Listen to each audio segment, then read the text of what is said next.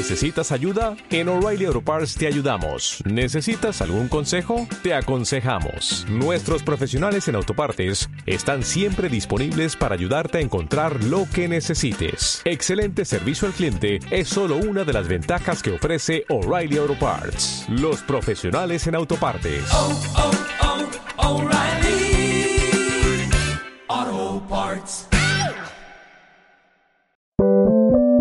Sube la podcast. Superciudadanos es presentado por Corporación Humanas, por los derechos humanos de las mujeres en el nuevo Chile.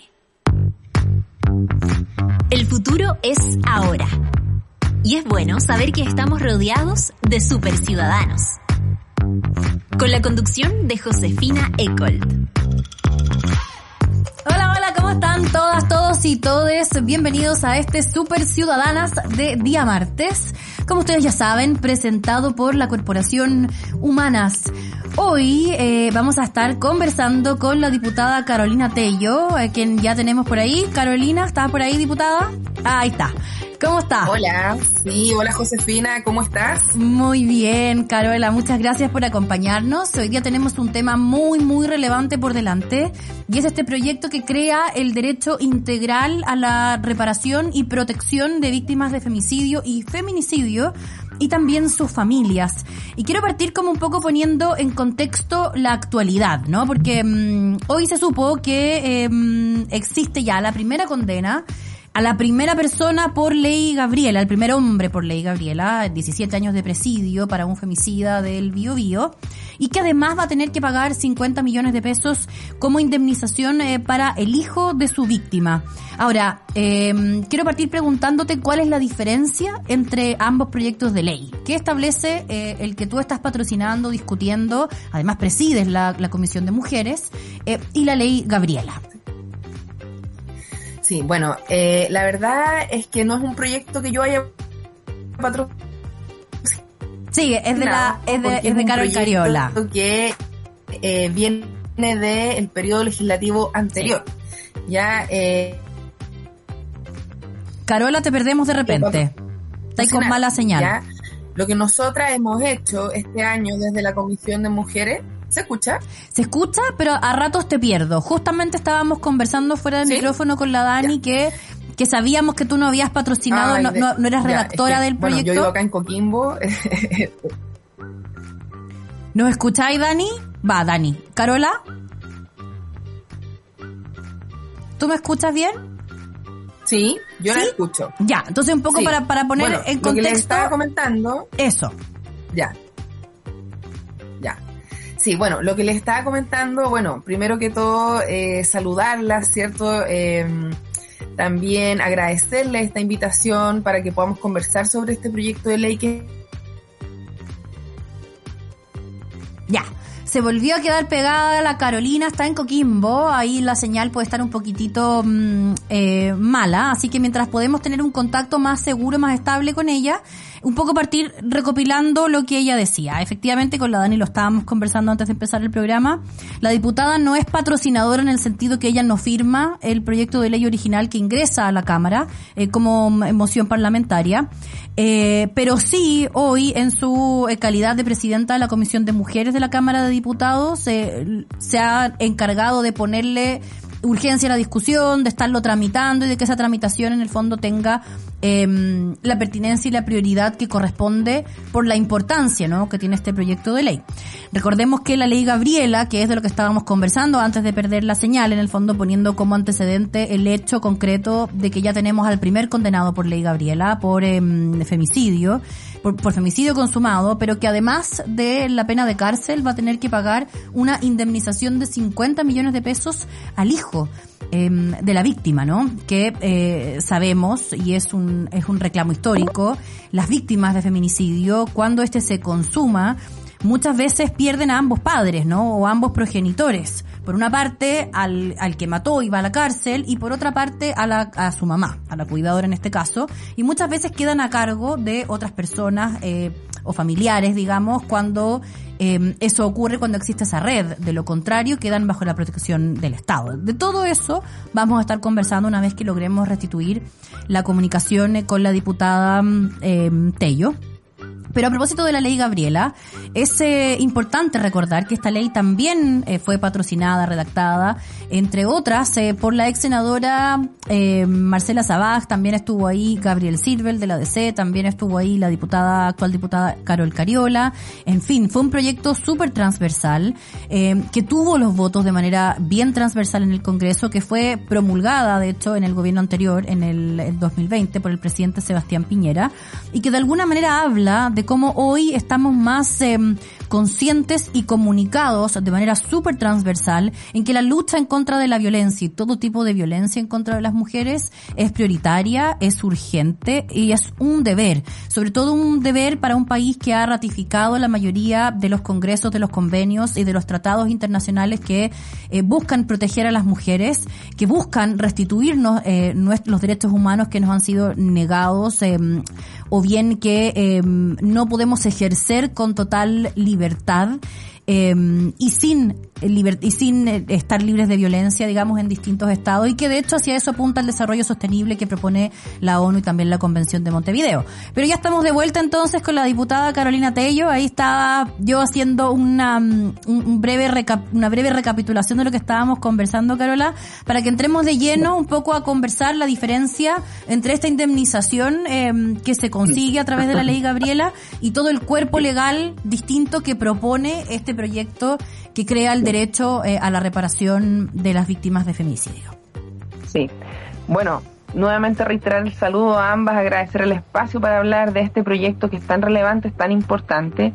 Y bueno, lo que intentaba eh, contestar hace un rato era eh, respecto a la pregunta que me hiciste al principio, que este es un proyecto que viene de alguna manera a complementar eh, el sistema y también lo que ha sido eh, la dictación de la ley Gabriela, ya que lo que busca eh, este proyecto es crear justamente un régimen de protección que hable justamente de la prevención en estos temas que proteja, ¿cierto?, a las personas, pero no solamente eso, sino que también repare en aquellos casos en que lamentablemente fallemos como sociedad, ¿cierto?, o, el Estado también en este caso, y eh, se haga responsable del punto de vista de algunos aspectos que son sumamente importantes para la vida de las personas. Nos poníamos un ejemplo que es muy duro, pero es muy gráfico y que tiene que ver con que, qué ocurre con los hijos, con las hijas de una mujer que muere, ¿cierto?, en manos de... Eh,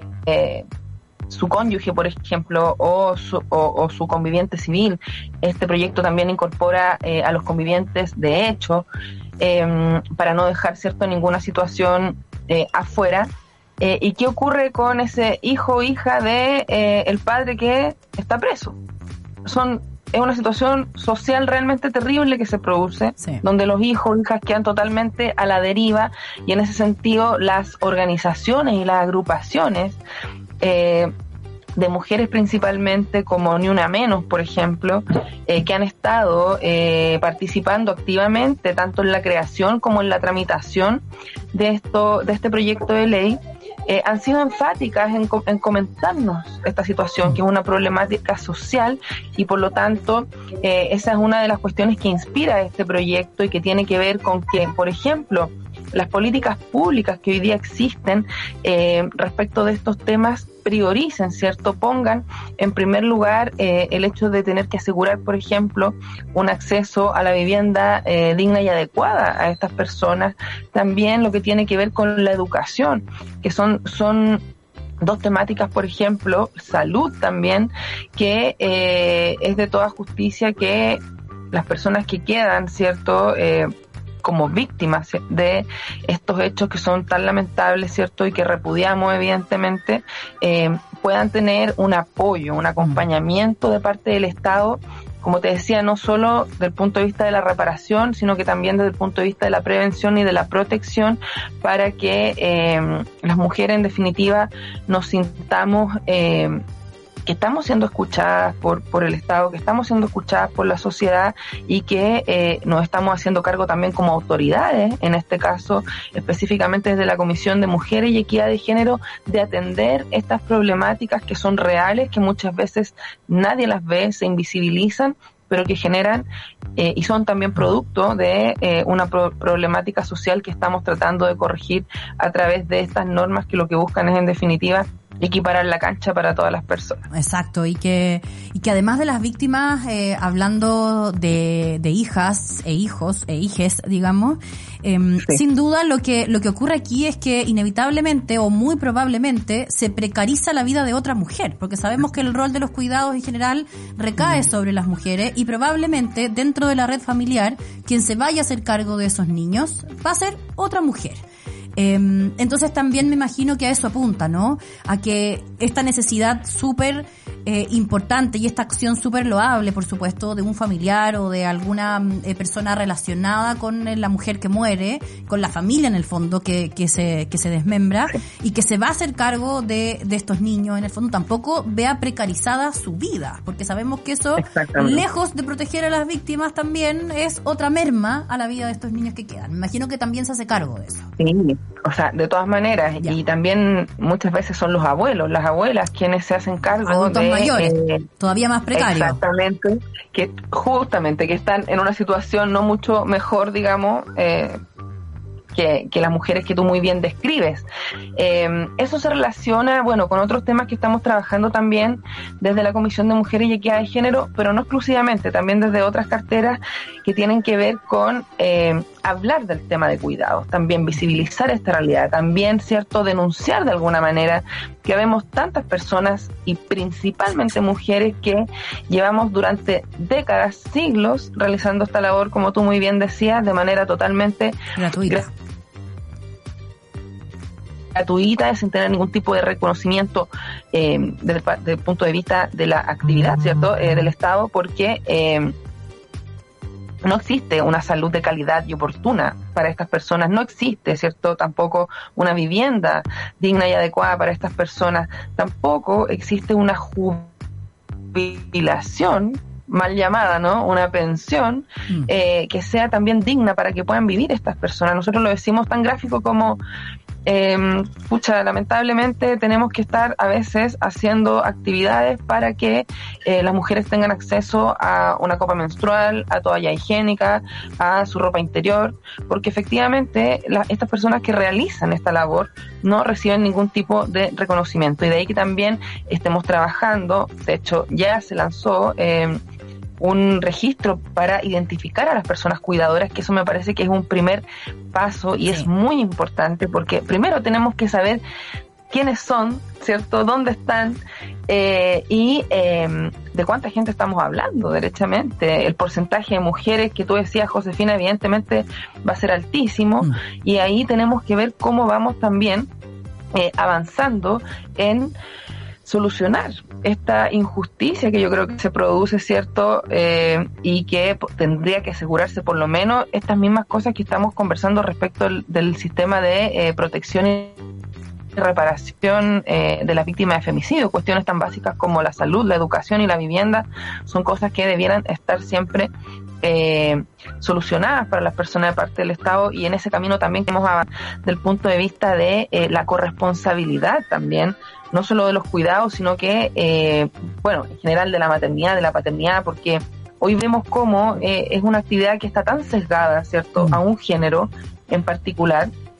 Y eh, en este sentido también estamos trabajando, de hecho ya despachamos a la sala un proyecto de ley que lo que busca es generar eh, mudadores en baños públicos, tanto de mujeres como de hombres, o bien destinar un lugar, digamos, aparte para ese efecto y que puedan entrar independientemente mujeres u hombres a mudar a los niños y a las niñas, porque nos dimos cuenta también que eh, el hecho de que el espacio público tampoco esté eh, adecuado para que se ejerzan labores de corresponsabilidad, tanto en los cuidados, la paternidad, cierto, en la maternidad, eh, hace que esto también se desincentive y que eh, el Estado tampoco ponga a disposición eh, los elementos que se requieren para poder hacerlo. Es algo Lógico. que parece sumamente básico, pero es... vemos cómo es súper relevante y el proyecto ha tenido muy recepción, Josefina. Ha sido súper, súper interesante esto, fíjate, desde la Comisión de Mujeres y Equidad de Género. Bueno, hemos visto también que esta preocupación es súper transversal. Ahí, ahí comentábamos, de hecho, antes de que recuperáramos la comunicación, que dentro de las cosas que da gusto en la polarización actual que vemos es que proyectos como la ley Gabriela tuvo un patrocinio transversal, se discutió de manera súper rápida, con acuerdos, votos de todos lados, se promulgó en el gobierno anterior, en fin, como que parece aquí estamos de acuerdo en algo. Ahora, eh, falta, ya vamos a estar conversando un poco sobre eso. Eh, pero te quiero preguntar un poco ya, por, la ley. Vamos a esta ley que habla de la protección. Primero vamos a hablar de prevención después. La vamos a desglosar en dos, en dos ramas. ¿Te parece? Primero vamos a hablar un poco de esta reparación integral y después vamos a hablar de qué es lo que incorpora para prevenir que no exista en los cuerpos legales eh, eh, actuales. Pero en, en términos de eh, reparación, que es, hay que decirlo, no solamente para eh, les hijes que sobreviven, sino que además para las mujeres que sobreviven, porque esta ley incorpora la eh, la reparación para víctimas, pero también para las que fueron víctimas de feminicidio frustrado y no consumado. Ya, incluye cuatro conceptos, cinco conceptos. La restitución, la rehabilitación, la satisfacción, la indemnización y las garantías de no repetición. Y me gustaría que habláramos de la importancia de todos estos conceptos en esta en este paraguas de integralidad que propone la ley, Carolina. Sí, mira, la verdad es que hay cosas que eh, incorpora este proyecto de ley, bueno, algunas son las que tú señalas, que a mí me parece que son super, sumamente eh, relevantes desde el punto de vista también de, de eh, las medidas que han existido en la legislación actualmente. Mira, yo quiero destacar un aspecto que no se ha mencionado y que tiene que ver con la creación de un fuero laboral durante la investigación del delito de femicidio. Eh, ¿Por qué? Porque lo que nos han transmitido, ¿cierto?, las mujeres, las madres, eh, las dirigentes de las organizaciones sociales es que ocurre lo mismo que ocurre con el tema de las pensiones de alimentos, que esperamos corregir, ¿cierto?, ahora con el registro nacional y también a partir de mayo con la ley de pago efectivo, pensiones de alimentos y corresponsabilidad parental. Tiene que ver con que hay que hacer un peregrinaje literalmente por tribunales para poder llegar a tener una sentencia definitiva en un tiempo relativamente prudente, porque bueno, uno de los principales reclamos, ustedes lo han escuchado muchas veces, al igual que yo, que es que los juicios se demoran mucho tiempo, las investigaciones se demoran mucho tiempo, y por supuesto nosotras decimos, claro, evidentemente tiene que haber una investigación acuciosa, pero también tiene que haber una celeridad, que es una cuestión también que está eh, enmarcada dentro de un paraguas que es mucho más amplio que tiene que ver con los derechos humanos, ¿no? Eh, en ese sentido, eh, ¿qué es lo que ocurre? Muchas veces las personas desisten o dejan abandonadas muchas veces estas acciones en tribunales o en otro tipo de eh, instituciones, ya que eh, no tienen la posibilidad de estar pidiendo permiso, por ejemplo, una o dos o tres veces a la semana o durante muchas horas, ¿cierto? Que a veces duran eh, estas atenciones o las audiencias mismas, a veces las audiencias se retrasan, a veces pasan de un día para otro, ¿cierto? Dependiendo de qué tan largas puedan llegar a ser. Eh, se reagendan muchas veces, entonces obviamente una persona que tiene un trabajo, por ejemplo, no tiene derechamente la posibilidad de estar pidiendo permiso mm. todo el tiempo para asistir e ir a, estos, a estas instancias que son sumamente importantes y necesarias para tener justamente, como te decía, una sentencia en estos casos. Y de allí que se cree justamente esta figura del fuero laboral mientras dure, mm. porque eso a ti te da la posibilidad, la garantía de que tú efectivamente vas a poder ir y estar así el juicio no se demore cuatro o cinco días seguidos. Mm.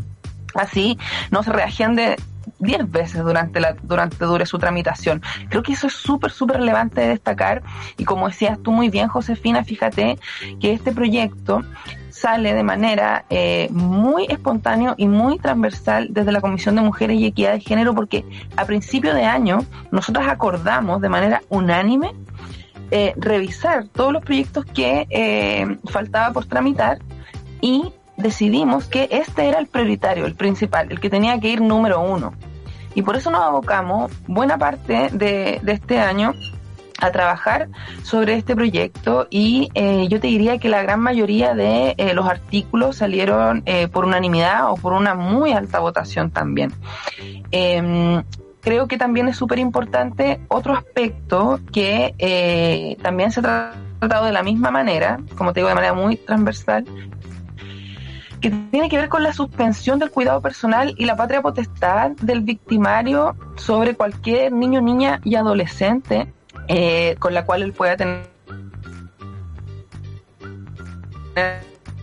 cierto una relación de eh, relación directa y regular esto se suspende también. Ya. Se suspende durante todo el tiempo que dure la investigación y todo el tiempo que dure el procedimiento, el juicio. Y creo que también, dentro de todo lo que hemos, hemos conversado, es algo que no hemos mencionado y es relevante también de destacar, porque también, del mismo modo que te digo hace un rato, a través de las mujeres, de las organizaciones sociales, de las madres, ¿cierto? Lo que ocurre eh, a veces es que es, eh, la relación directa y regular o de visitas, como se conoce eh, comúnmente, eh, de, de un hijo o hija, ¿cierto?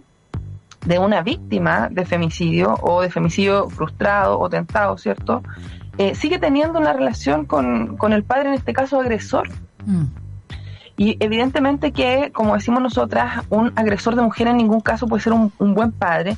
Y hemos visto cómo hay casos terribles en que, por una cuestión eh, que yo, yo realmente no entiendo cuáles podrían ser las motiva- motivaciones, pero podría ser, no sé, un ánimo de, de, de- venganza, un ánimo de, de derechamente de violencia de género, literal. Eh, las eh, podrían los niños, las niñas estar eh, expuestas a cualquier tipo de peligro y conocemos un caso que es terrible, ¿cierto? Que eh, también hemos estado con su mamá en la Comisión de, Mujeres y Equidad de Género, ¿cierto? Que es la madre de nuestra mariposa, ¿cierto?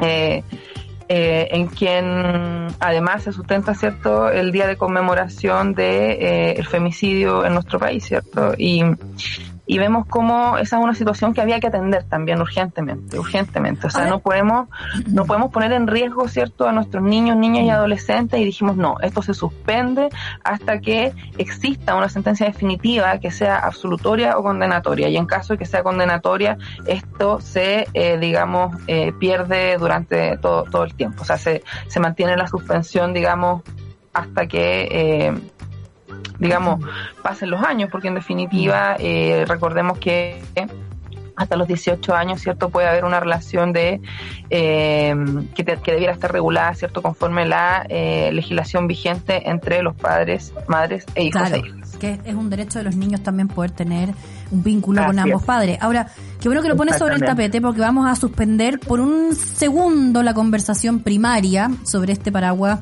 de protección integral y restitución integral. Eh, para hablar de ese tema que me interesa mucho porque ha salido en varios programas anteriores y tiene que ver con esta discusión que se está dando em, sobre la corresponsabilidad. Sé que existe una iniciativa legal por parte del gobierno o que existe, o que existe la intención de que em, en, el, en el caso de que haya un divorcio una separación de los cónyuges o de los padres, em, cualquier tipo de composición familiar, automáticamente se asuma que eh, va a haber un cocuidado, ¿no? Y es que eh, sean ambos, no se asuma, digamos, que el cuidado recae automáticamente sobre la mamá, sino que los padres son corresponsables y la lógica va a decir mitad y mitad, de alguna manera, por explicarlo gráficamente.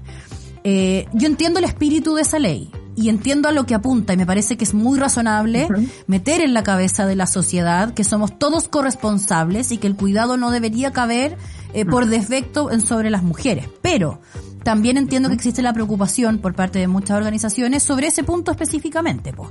¿Qué Sí, pasa cuando sí. esa pareja hay un abusador, hay una persona violenta en el que no solamente el niño va a quedar expuesta con esta corresponsabilidad, sino que la madre en esta custodia compartida mitad y mitad también va a que seguir expuesta a la violencia por parte de esa pareja. Sí. Bueno, eh, me han llegado bastantes comentarios respecto de este eventual proyecto de ley, pero la verdad es que no existe actualmente ese proyecto de ley eh, ingresado, digamos, en, en la Cámara. Eh, por allí, cierto, también se señaló que iba a ser una moción parlamentaria, lo cual tampoco ocurrió, digamos. Eh, y como te digo, durante todo este año, de todos los proyectos que nos han ido llegando a la Comisión de Mujeres y Equidad de Género, no ha llegado ninguno de estas características. Como te digo, ni de iniciativa parlamentaria ni de iniciativa de- del gobierno. Así que eh, yo, yo la verdad es que eh, me parece sí que es un tema que por supuesto es bueno ponerlo en la palestra pública y, y conversarlo y, y, analizarlo, como decías tú muy bien, eh, se entiende eh, el tema de fondo, ¿no?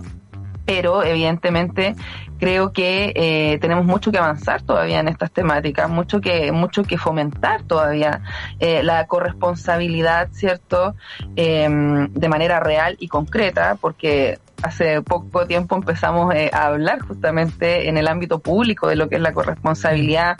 Estamos recién conformando lo que es un sistema, ¿cierto? Eh, como hablábamos hace un rato, eh, de cuidado, ¿cierto? Para que exista justicia, primero en la distribución de las cargas, también en lo que tiene que ver con los recursos que podemos tener las personas para encontrarnos, por supuesto, en una situación de igualdad real, como se dice, ¿cierto? De igualdad material o sustantiva, si tú quieres. Y creo que en eso hay que poner el foco eh, justamente hoy, en lo, que hemos estado conversando y por supuesto lo que te decía hace un rato, ¿cierto? Tener iniciativas que vayan en la lógica de fomentar aquello, pero eh, como te decía recién, no existe aún una iniciativa concreta que vaya en la lógica de establecer como regla general esto de el cocuidado o, co, o, o, co, ay, o régimen compartido. Perfecto, ya, clarísimo. Ahora, volviendo a la ley que nos convoca que estaba discutiendo, así que tú decías que bueno escucharlo, ¿no? Que la mayoría de los artículos han salido casi que por unanimidad, o por unanimidad, no casi, por unanimidad. Eh, pero volvamos a estos conceptos. Porque por una parte sí. está esto de la indemnización, que sabemos que es una compensación económica. Por otra parte está la restitución, que de alguna manera es el intento o por lo menos eh, la obligación sobre el Estado a hacer todo lo posible porque la mujer víctima o las víctimas sobrevivientes vuelvan de alguna manera a foja cero, es decir, a cómo era su vida antes de que se produjera este femicidio, feminicidio frustrado, en fin. La rehabilitación eh, para las víctimas, que tiene que ver como por supuesto con sanar eh, las heridas psicológicas y físicas que puede producir esto. La garantía de no repetición, y aquí es donde me quiero detener porque me parece muy importante. La satisfacción habla de una compensación moral. ¿Por qué es tan importante para las mujeres, para, la, para la, la, reparación de las mujeres y de las víctimas familiares de, eh, de, un, de, una, de una víctima de femicidio, eh, la satisfacción y la garantía de no repetición, que son tal vez los dos conceptos sí. más nuevos que incorpora eh, esta, esta normativa. Sí, mira, la verdad es que eh, es un orgullo para nosotras eh, poner estos conceptos, como decías tú, y por eso te lo, te lo agradezco tanto, porque eh, es un tema que se desconoce y lo que yo te decía al inicio, o sea, existen tratados internacionales hoy día de derechos humanos que exigen lo que estamos conversando ahora, ¿cierto? Estos conceptos que tú acabas, acabas de, mencionar. Y eh, mira, yo te quiero decir que aquí, afortunadamente, luego de mucho conversar en la Comisión de eh, Mujeres y Equidad de Género eh, y, y, sobre todo respecto al tema de la indemnización, ¿cierto? Eh, necesitábamos conversar con nuestro Ejecutivo, ¿cierto? Con uh -huh. nuestra ministra, con quienes en definitiva son quienes pueden eh, aportar en el proyecto desde ese punto de vista, porque nosotras la verdad es que estamos un poco atadas de mano en ese punto, desde ese punto de vista porque tenemos ciertas eh, atribuciones vetadas conforme la, constitución actual y una de ellas justamente es que no podemos tener iniciativas que dispongan de recursos públicos. Eso es algo privativo o exclusivo del Ejecutivo. Entonces, eh, lo que está ocurriendo ahora con el proyecto respecto a estos puntos, con esa particularidad, es que eh, nos dimos un plazo para las indicaciones y en es, en, durante este tiempo eh, lo que está haciendo justamente el Ejecutivo es trabajar en una indicación para incorporar estos temas, ¿cierto?, que requieren de su patrocinio y de allí que eh, una vez que lo votamos en general, hace un par de semanas en la sala, volvió a la comisión y ahí, ¿cierto?, estuvo la ministra de la Mujer y Equidad de Género, Antonia Orellana, y nos señaló que eh, se iban a hacer parte en este plazo eh, de indicaciones que dimos y estamos trabajando justamente en eso para ya comenzar a darle una forma clara eh, a lo que tú me estás preguntando porque este proyecto está en, en, plena tramitación, digamos, todavía no, no es ley, de hecho le uh -huh. falta el segundo trámite en el Senado, pero eh, creo que es una buena noticia el hecho de que el ministerio haya ido, ¿cierto?, a la comisión, haya estado presente allí y se haya hecho parte desde este punto de vista que es sumamente relevante, primero porque, como decías tú, son conceptos nuevos que, como también yo te complementaba, no es que sean nuevos, sino que para nosotros, nosotras en nuestro país están siendo nuevos Sí, recién. a eso- a eso nos referimos. Creo que gracias, sí, y gracias al empuje, creo yo que han llevado muchas mujeres adelante, principalmente organizaciones que han estado ahí firmes trabajando y nosotros lo mínimo que podemos hacer es darle eh, viabilidad justamente a estas demandas, así que yo creo que vamos a estar súper eh, pendientes de contarles qué es lo que sale justamente de, de estas indicaciones respecto de ese punto. Buenísimo. Carolina, recordémosle a quienes nos están escuchando que pueden comentar con el hashtag Super Ciudadanas, se pueden también hacer preguntas, pueden poner sus dudas, sus inquietudes. La idea de esto precisamente es que podamos avanzar, aclararle a las mujeres y a todos quienes nos están escuchando en el fondo por qué todo es, todos estos temas son tan importantes eh, para poder defender y poder ejercer con plenitud nuestros derechos humanos eh, como mujeres. Eh, y sobre eso te quiero preguntar porque sin duda a muchos les confunde. Esto, esto ya te lo digo porque me ha pasado, ¿no? Me, he topado con esa duda y quiero pedir una opinión experta viniendo de ti. Para muchos, eh, ley Gabriela, ley de violencia contra las mujeres, eh, la ley que pena el femicidio, eh, eh, esta ahora esta ley que crea la protección integral y, y restitución para las mujeres, en fin, eh, la ley que se va a discutir eh, próximamente también sobre el derecho a la vida libre de violencia, en fin, apuntan en una misma dirección. Y para muchos dicen como, bueno, pero no se van a confundir los jueces eh, con tanta ley que, que de alguna manera regula lo mismo. No es mejor tener un solo cuerpo legal eh, bueno que pueda tener todos estos puntos. Entiendo que esto ha sido eh, una cuestión progresiva, eh, pero ¿qué le contestamos a esas personas que tienen esta duda? Que es súper legítima también, po. Sí, sí, sí. Mira, es una muy buena pregunta y creo que nuestro país se ha caracterizado por, en general, tener eh, no un cuerpo normativo, eh, digamos, estructurado, como ocurre, por ejemplo, en el derecho administrativo, que son, como dices tú, leyes, leyes, leyes, leyes que hay que ir interpretando, ¿cierto? Y eh, finalmente aplicando en base a reglas de la interpretación, ¿cierto?, que eh, existen de la hermenéutica.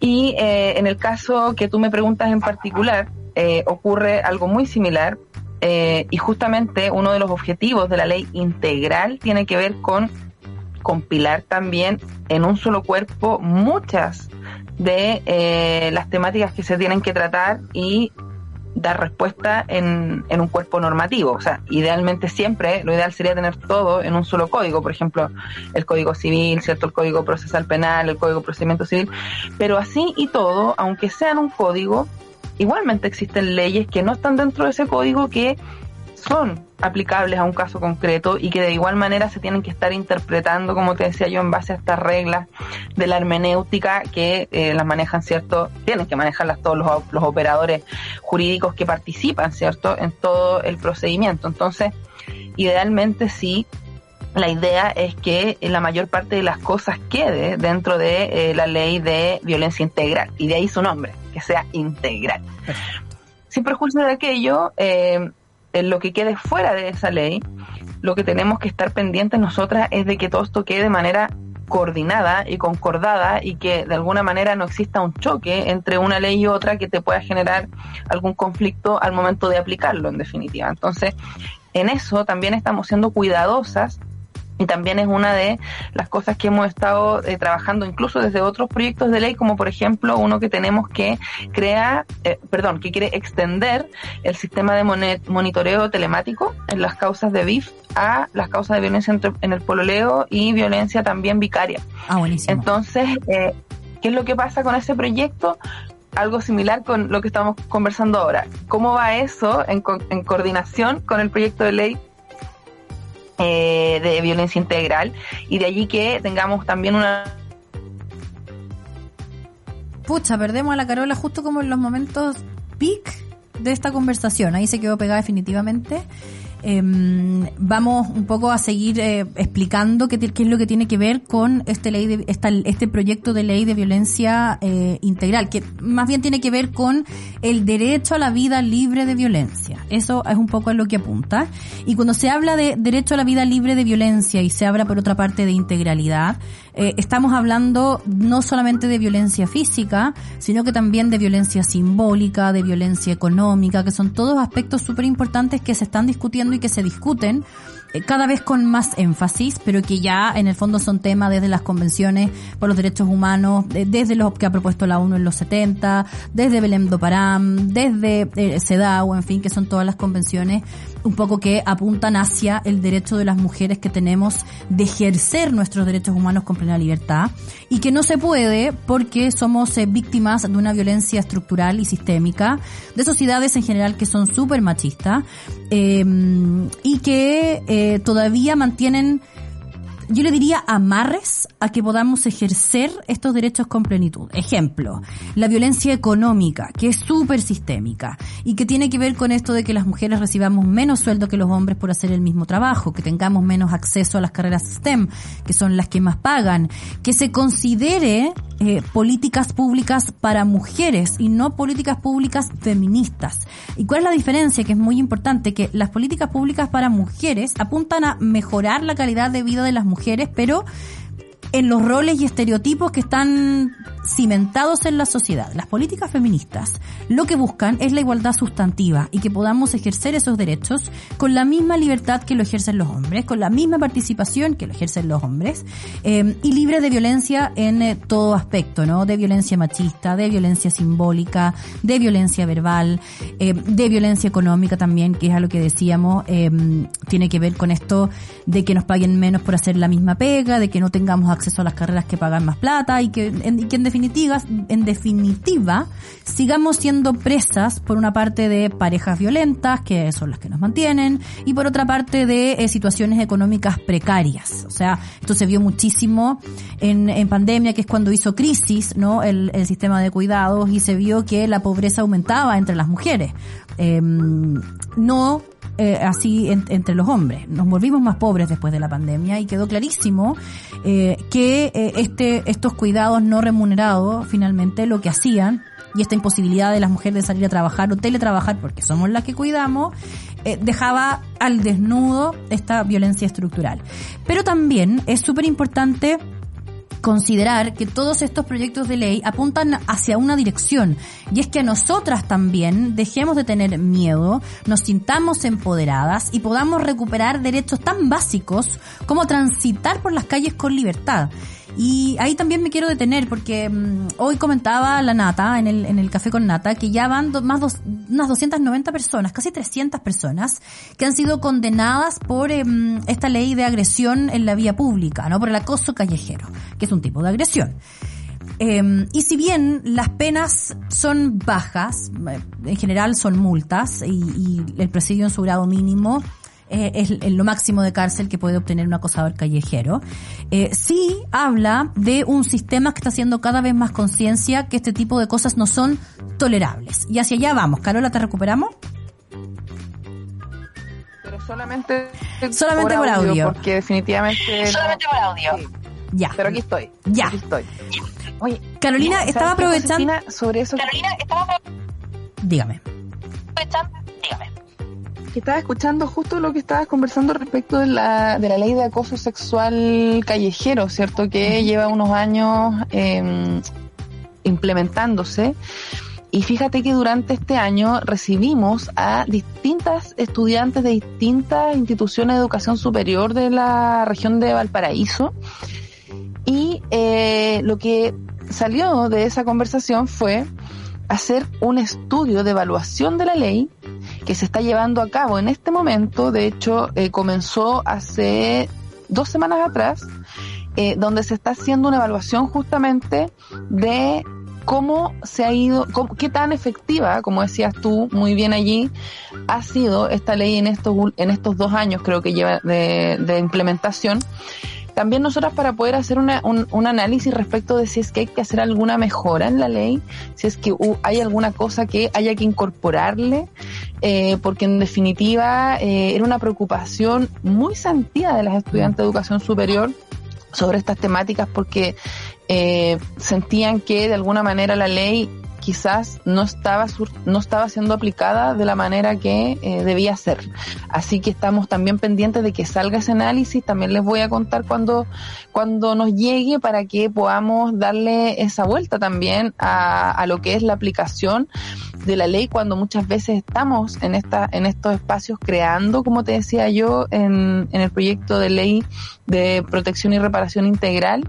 Eh, pero claro, una cosa es la intención de la norma y otra cosa es cómo se aplica en la práctica. Así que creo que un ejercicio súper, súper bueno y ahí les vamos a estar comentando también qué sale de ese análisis. Buenísimo. Carolina, y antes que se nos acabe el tiempo, porque nos queda poquito, dejamos pendiente la prevención.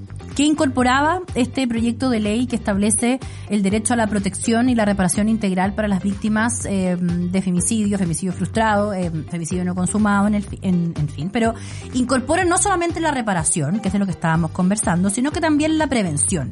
¿Qué elementos eh, preventivos aporta esta, esta discusión que es tan importante que lleguen a puerto, Carola?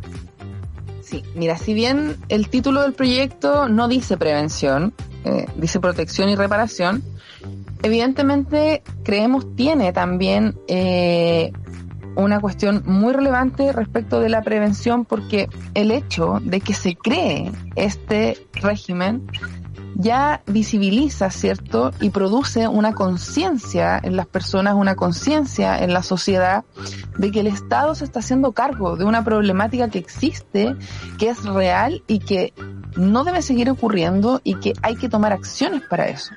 Y de esa manera existe también lo que nosotras creemos que es lo más relevante de todos los procesos y procedimientos que estamos llevando adelante, que es este cambio cultural que en definitiva tiene que ocurrir, que es que por fin tengamos conciencia y llevemos a la práctica el hecho de que todas las personas nos encontramos en igualdad de condiciones y que nadie, por el hecho de tener un género o un sexo, puede determinar, imponer o eh, derechamente eh, quitarle la voluntad y la vida a otro, a otra. Entonces creemos que desde ese punto de vista, el hecho de que exista una política pública priorizada por el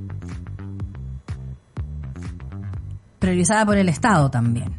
En el fondo, por, por todas las entidades que están a cargo de regular también y de penar este tipo de situaciones que incorpore la visibilización. Por eso es tan importante. Te perdimos, ya, volviste. Estaba apañando yo.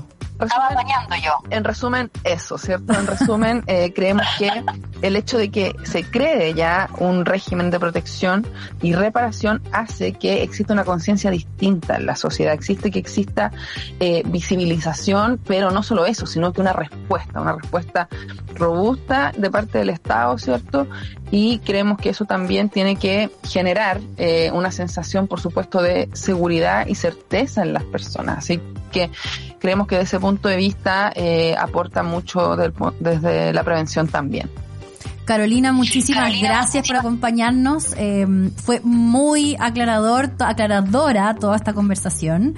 Y al cierre también me gustaría agregar que entiendo que se les viene otra discusión pronto, que es esta mm, posibilidad de que los directorios incorporen a un 40% por lo menos de mujeres. Eh, eso existe en el sistema público, pero la idea es que se incorpore de manera progresiva en, eh, eh, también en el sistema privado. Así que una buena noticia también, eh, todo eh, en el fondo apuntando hacia lo mismo, hacia que las mujeres podamos ejercer en plenitud todos nuestros derechos libres de violencia, libres de un sistema patriarcal que de alguna manera nos minimiza y nos intenta eh, ocultar, y que todos estos proyectos de ley que pretenden visibilizar y proteger también pretenden de alguna manera disuadir a cualquiera de que exista una especie de superioridad de alguna de las expresiones de género, ¿cierto Carolina? Sí, mira, súper buena noticia porque creo que estamos eh, abordando estas temáticas desde distintos eh, espacios y de distintos puntos de vista y creo que justamente eso llama a que en algún minuto tengamos una integralidad, ¿cierto? Hablamos los mudadores, hablamos la ley de reparación integral, hablamos de ahora de la ley de cuota en las sociedades. ¿Cierto? Eh, anónima en la empresa privada. Eh, y, cre- y creo que también es importante mencionar otro que también estamos tramitando eh, en la próxima comisión, que es el día 14 de diciembre.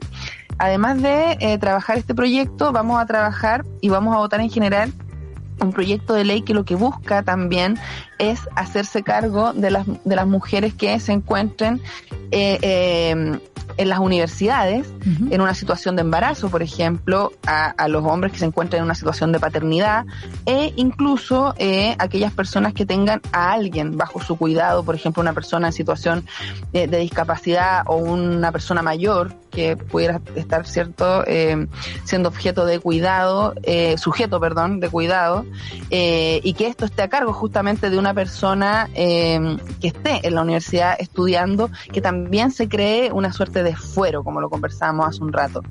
Este proyecto va a ser votado el día miércoles 14, así que también las dejo invitadas para que le hagan seguimiento. Han estado ahí eh, estudiantes de las, de las federaciones de la Universidad Católica, de la Universidad de Chile, de la Universidad La Serena, eh, por nombrar algunos, eh, también algunas encargadas de género de las respectivas universidades opinando sobre este proyecto, así que ahí estamos desde distintos ámbitos abarcando lo que es eh, la dignidad de la vida de las mujeres, ¿cierto? La equidad de género, eh, la corresponsabilidad y también todo lo que tenga que ver con integrar, ¿no? Eh, eso es muy, muy importante, así que yo feliz de la invitación, lamento tanto corte por el tema de la, de la señal, pero bueno, No te hemos preocupes. hecho lo No te mejor que preocupes. hemos podido, así que Eso, eso pasa. gracias. Eso- Eso pasa en el mundo digital. Muchas gracias a ti, Carola, por darlo todo, por poder estar presente durante todo el programa, como fuera, contra viento y marea, contra literalmente todas las posibilidades técnicas.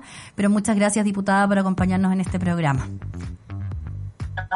Gracias a ustedes y las felicito por este espacio, así que un abrazo y que estén muy bien. Gracias, gracias. Ahí, ahí, ahí veo que está, está tu guaguita, tu hijo. ¿Hija, hijo? O la hi- hija, la Ah, Simone. La Simone. La Sim. son lo máximo. Ya, bueno, y a todos ustedes que nos escuchan, eh, muchísimas gracias por acompañarnos en este Super Ciudadanas de día martes. Nos vemos en dos martes más. Y nada, para seguir en fondo como buscando espacios, compartiendo los avances que tenemos como sociedad y hacia dónde tenemos que ir, por supuesto, para garantizar el libre ejercicio de todos los derechos que tenemos las mujeres y que no nos pueden ser negados. Así que muchas gracias por acompañarnos. Chao, chao, que tengan un buen día.